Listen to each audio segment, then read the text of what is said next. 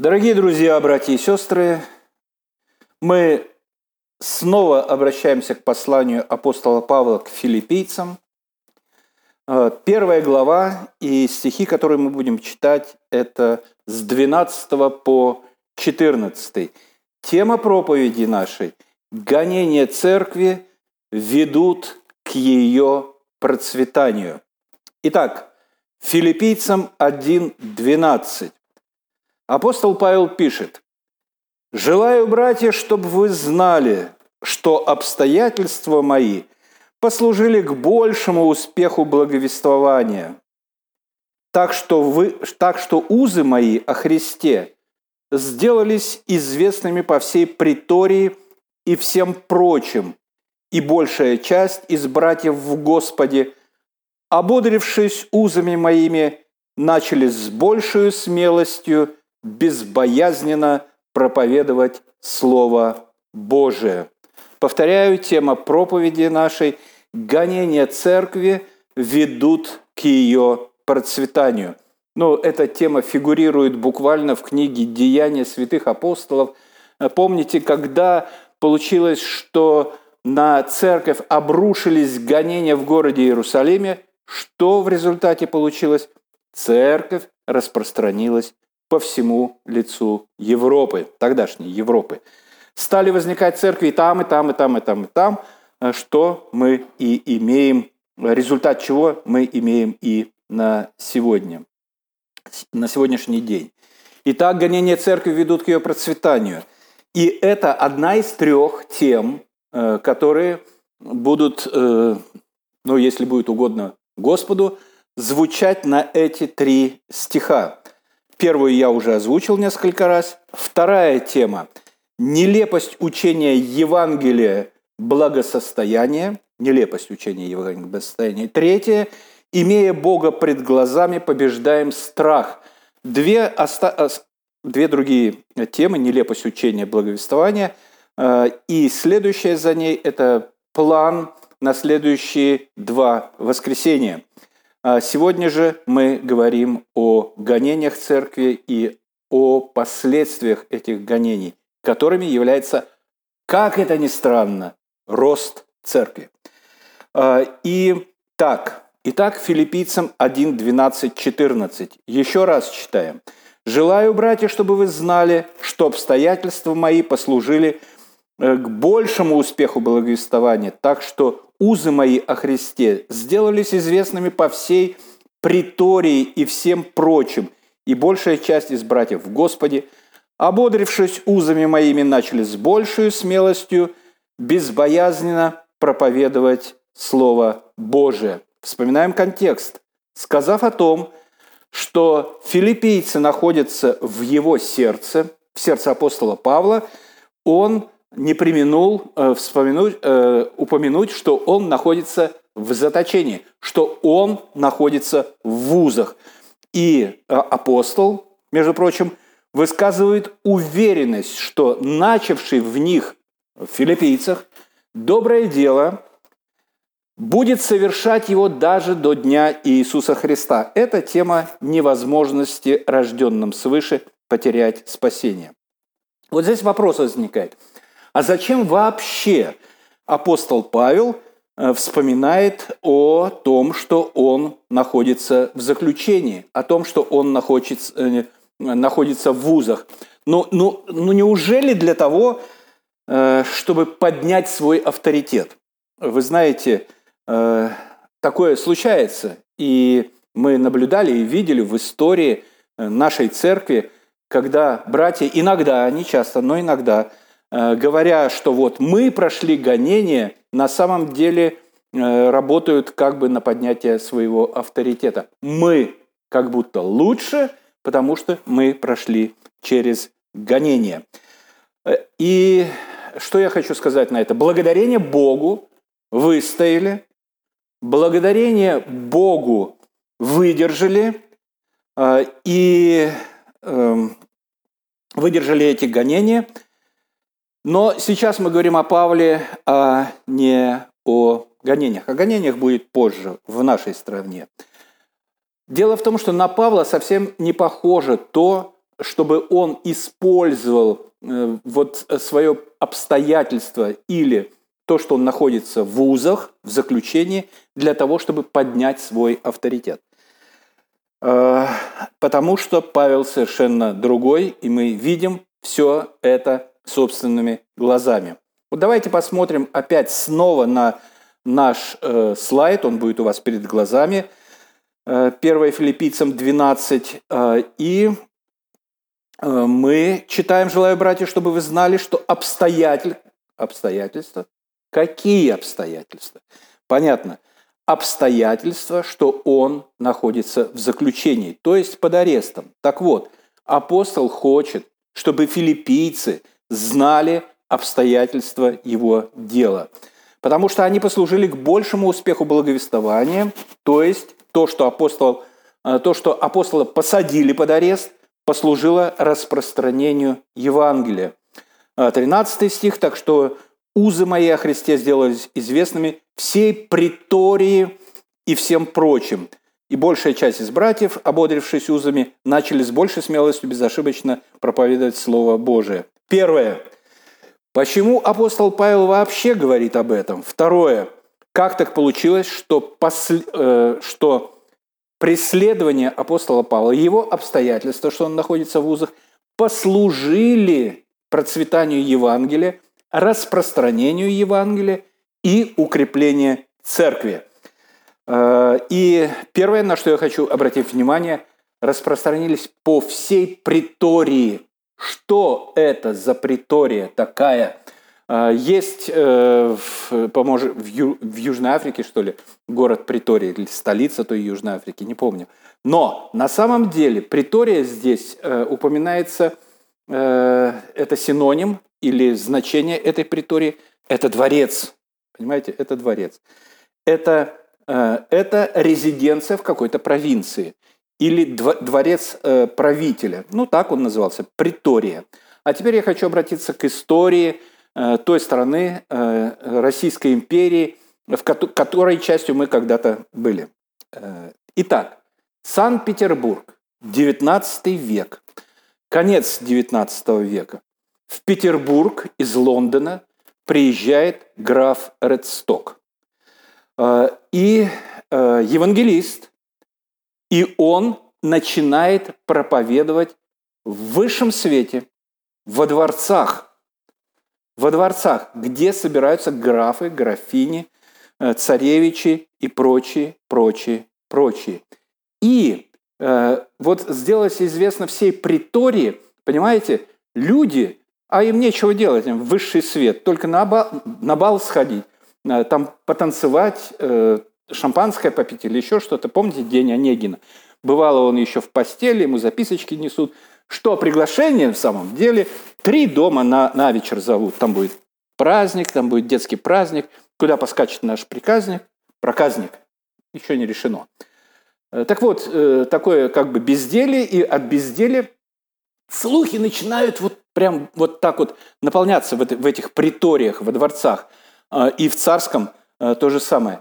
Параллельно с графом Редстоком работает, если можно так сказать, работает исчадие ада и порождение русской православной церкви, мистицизма русской православной церкви а, – это Распутин.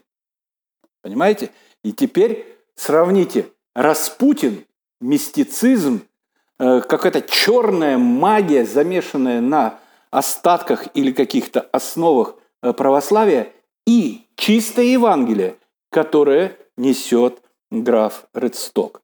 А, и что случилось? А случилось то, что люди с высшего света приняли Евангелие. Это граф э, Пашков, графиня Лиден.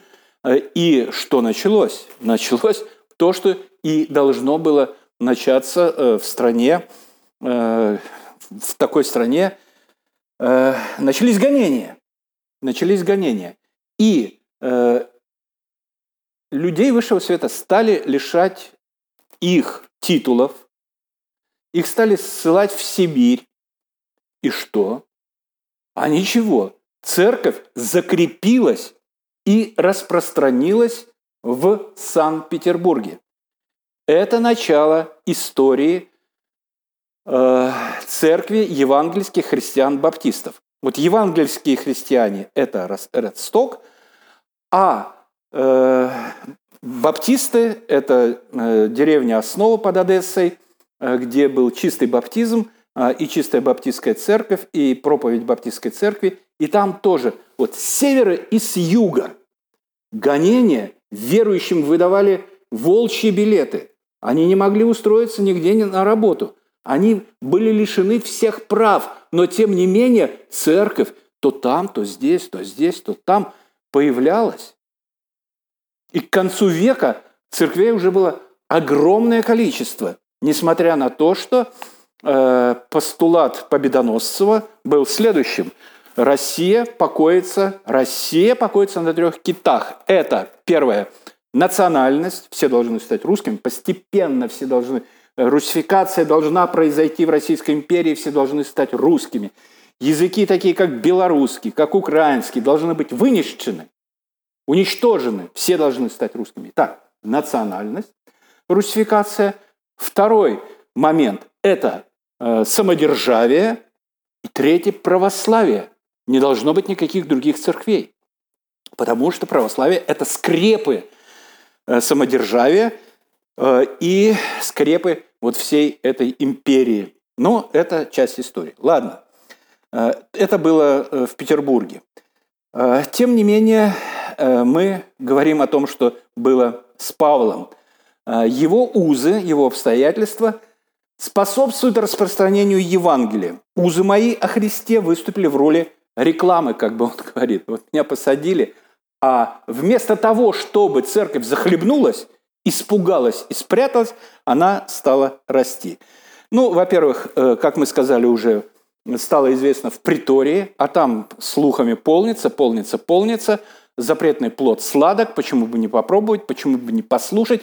А послушал, услышал. Не все, но часть услышала. Часть услышала и обратилась, и приняла Господа Иисуса Христа как своего Спасителя. И дальше что происходит? А братья, э, больше, да, не просто братья, а большая часть из э, братьев в Господе стали с большей смелостью безбоязненно проповедовать Слово э, Божие. Причина, безбояз... э, причина вот безбоязненности того, что они стали проповедовать, ну, как ни странно, это арест апостола Павла. Ну, вы можете сказать, что, что это получилось потому, что это были другие времена, и потому что был вот апостол Павел и так далее. Но мы уже привели один пример из истории Российской империи – а теперь э, мы приведем пример из э, Советской империи, истории Советской империи. А, и мы знаем, что с момента того, как большевики взяли власть э, в России, а, они сразу же взяли на вооружение политику жесткого атеизма. Сначала он выражался в пропаганде, антирелигиозной пропаганде, но уже к 30-м годам начались жутчайшие, вернее, в начале 30-х годов начались гонения, а уже э, э, в начале 30-х, а уже к 37-му, в 37 году вторая волна захлестнула церкви, так что практически все служители церкви э, были либо физически уничтожены, либо сосланы на физическое уничтожение в лагеря. И тут началась Вторая мировая война. А, и э, тут э, бывшие союзники э, во Второй мировой войне, гитлеровская Германия, бывшие союзники СССР, нападают на СССР, что стало шоком для Иосифа Виссарионовича Сталина. Немцы, союзники, напали на СССР. Союзники западные, они выжидали и ждали, что же, как это будет. Они смотрели на то, как два деспота, деспота э, пытаются перегрызть друг другу глотки. И как будто сидели в стороне. Но, потом, но в связи с тем, что э, перед нападением на э, СССР Гитлер э, разбомбил Южный Лондон, ну, фотографии примерно так же, как был разбомблен Сталинград, э, не меньше. И, конечно же, Гитлера надо было останавливать. И встал вопрос о Втором фронте. И к этому времени, конечно, уже Советский Союз был союзником Британии и Соединенных Штатов Америки. Франция была оккупирована. Так вот, потребность во Втором фронте, но поскольку державы в то время, Соединенные Штаты Америки и Британия, были построены на христианских ценностях, то одним из условий открытия, открытия Второго фронта э, стала свобода совести в СССР. Ну, э, немножко, по, немножко по, по, по, пожимали плечами правители СССР, и Сталин в конце концов согласился, может быть, потому что сам в семинарии учился – начальное образование свое э, получал, может, еще что-то, э, может быть, страх, может быть, еще что-то. Ну, безусловно, вмешательство Господа. И срочно полетели депеши во все лагеря. Э, те, кто остался жив, выпускаем и объявляем свободу совести, организовываем новые церкви. И так вот появился союз ЕХБ, его руководство, которое Э, вышло из лагерей, оставшееся совсем немного людей осталось. Но тем не менее, вдруг случилось совершенно удивительное, церкви оказались наполненными. Я не говорю только о баптистских церквях, православные церкви тоже. Люди приходили к Богу и молились. Но, э, понимаете, когда э, подставлен нож к горлу, когда Москва чуть было не пала, когда башни Кремля немцы, нацисты рассматривали в свои бинокли – уже видели все это. Когда чуть было не пал Сталинград, вот-вот он сейчас должен пасть, а впереди еще Курская битва, ну тогда за что только не, не ухватишься. И с иконой Божьей Матери летали над Москвой, э, чтобы она э, охра... Э, ну, оборонила эту столицу Советского Союза. Потом война закончилась. Но это история. Война закончилась, и потом Сталин умер. Э, на его место встал Никита Сергеевич Хрущев, э, генсек, э, председатель Совета Совмина и так далее. И правительство под его руководством издало жуткий документ под кодовым названием «Последний штурм небес». «Последний штурм небес», суть которого заключался в следующем, что в период с 1958 года по 1964 год закрыть все церкви. Гонения опять начались, а, опять начались, но не так открыто, как в 1937 году, но тем не менее, опять э, аресты, опять ссылки, опять э, отправляют куда-то, плюс масса регламентирующих документов, которые поступили в церковь о том, что нельзя крестить до Э, совершеннолетия или там до 33 лет, как Христос. Говорит, Христос же крестился в 33, куда вы спешите? Вот до 33 нельзя. Э, бабок э, и стариков крестите. Вот, вот все, что было дозволено. И все было направлено на то, чтобы уничтожить церковь, загасить. И сам Хрущев пообещал, что в 1900, к 1980 году он покажет последнего попа, где Хрущев и сколько попов. Э, поэтому, а, самое интересное, что, так вот, с 58 по 64 должны быть уничтожены все церкви. И самое интересное, что начиная с 1960 года э, вдруг неожиданно проявился рост катакомбных церквей баптистских. Жуткий, невероятный. Никто не мог представить, почему. Это история. Это история. Люди находили катакомбные церкви, люди каялись в них, люди э, принимали Христа, работали типографии, которые всемогущее КГБ не могло найти. Э, на синьке печатали э, Новые Заветы, э, песни Возрождения э, и какие-то статьи. Это было что-то. И да, конечно, сажали. Сажали, э, кого-то сажали, кого-то не могли найти типографии найти не могли. И э, был такой э, величайший прорыв, э, и, э, а результат его э, была еще и к тому же подготовлена почва для того, чтобы когда узы э, Советского Союза рухнут, церкви наполнились людьми невероятно, потому что поток людей в церкви при развале Советского Союза был невероятный. Скачок роста церквей был невероятным. Э, поэтому не надо говорить, что там было у Павла так. Да не там было у Павла так. Так было всегда на протяжении истории. Э, и снова филиппийцам 1.6. Э, филиппийцам 1.6. Это стих, стоящий перед нашим. И, а, но перед этим я хочу сказать, что четыре причины, почему церковь распространялась, ну, так, так мы нашли 4%. 4 причины. Первое.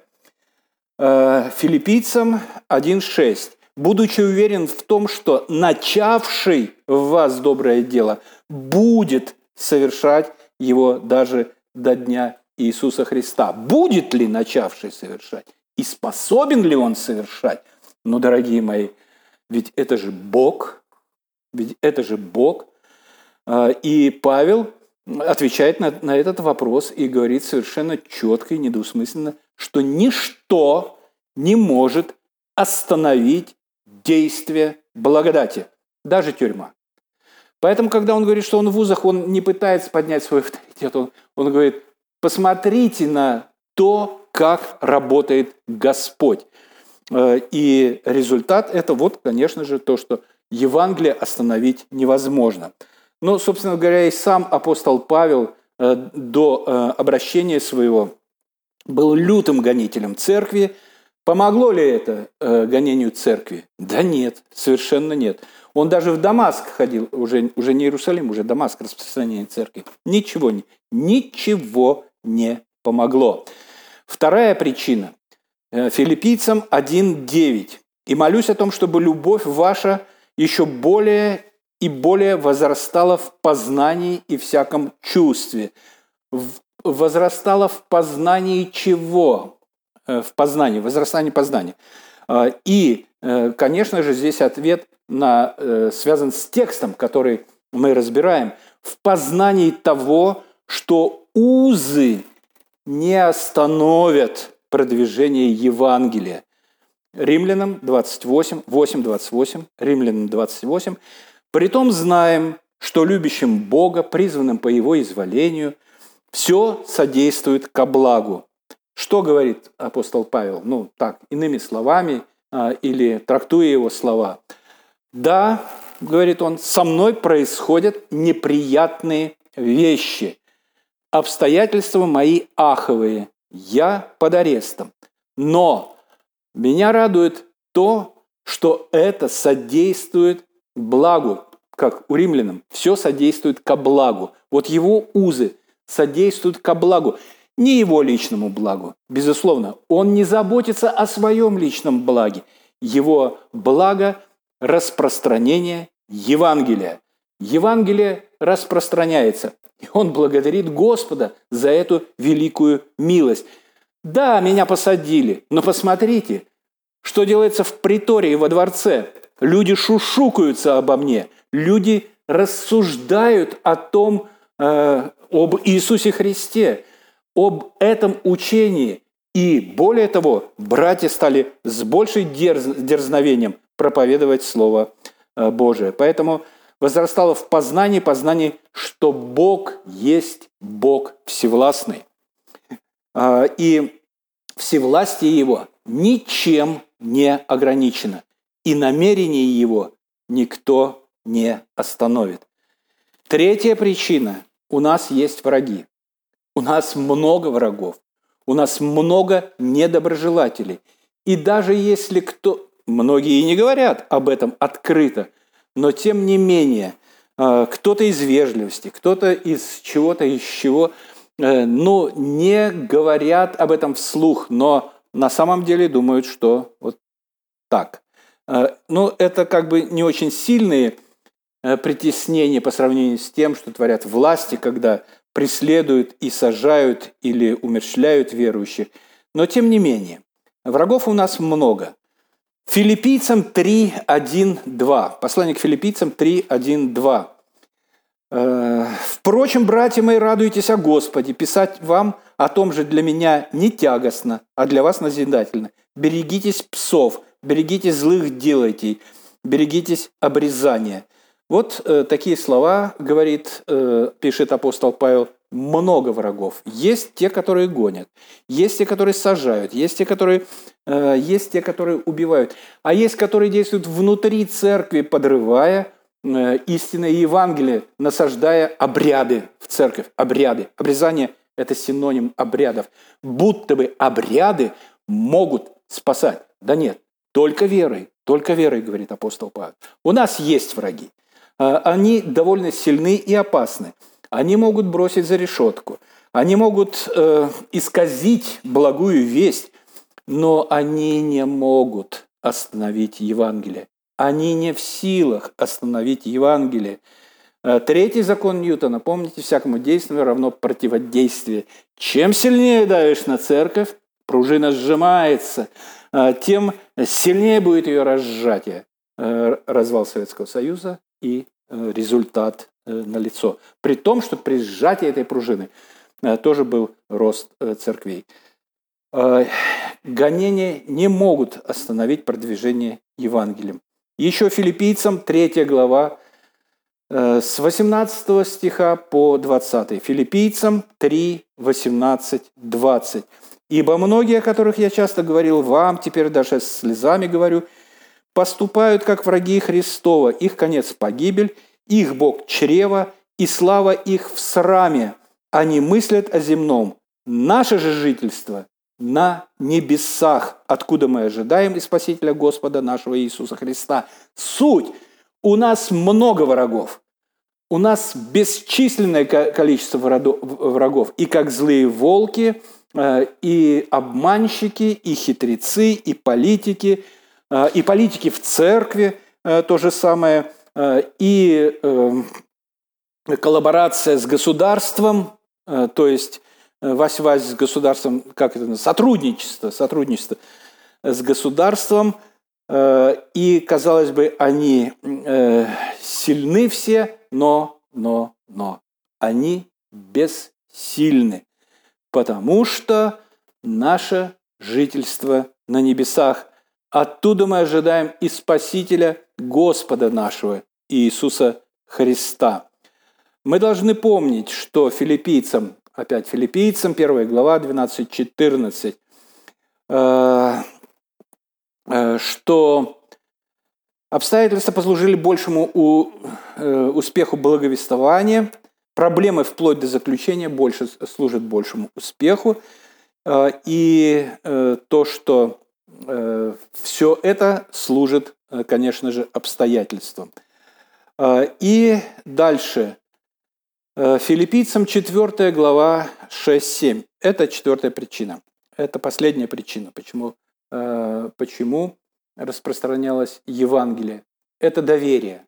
Это доверие Богу.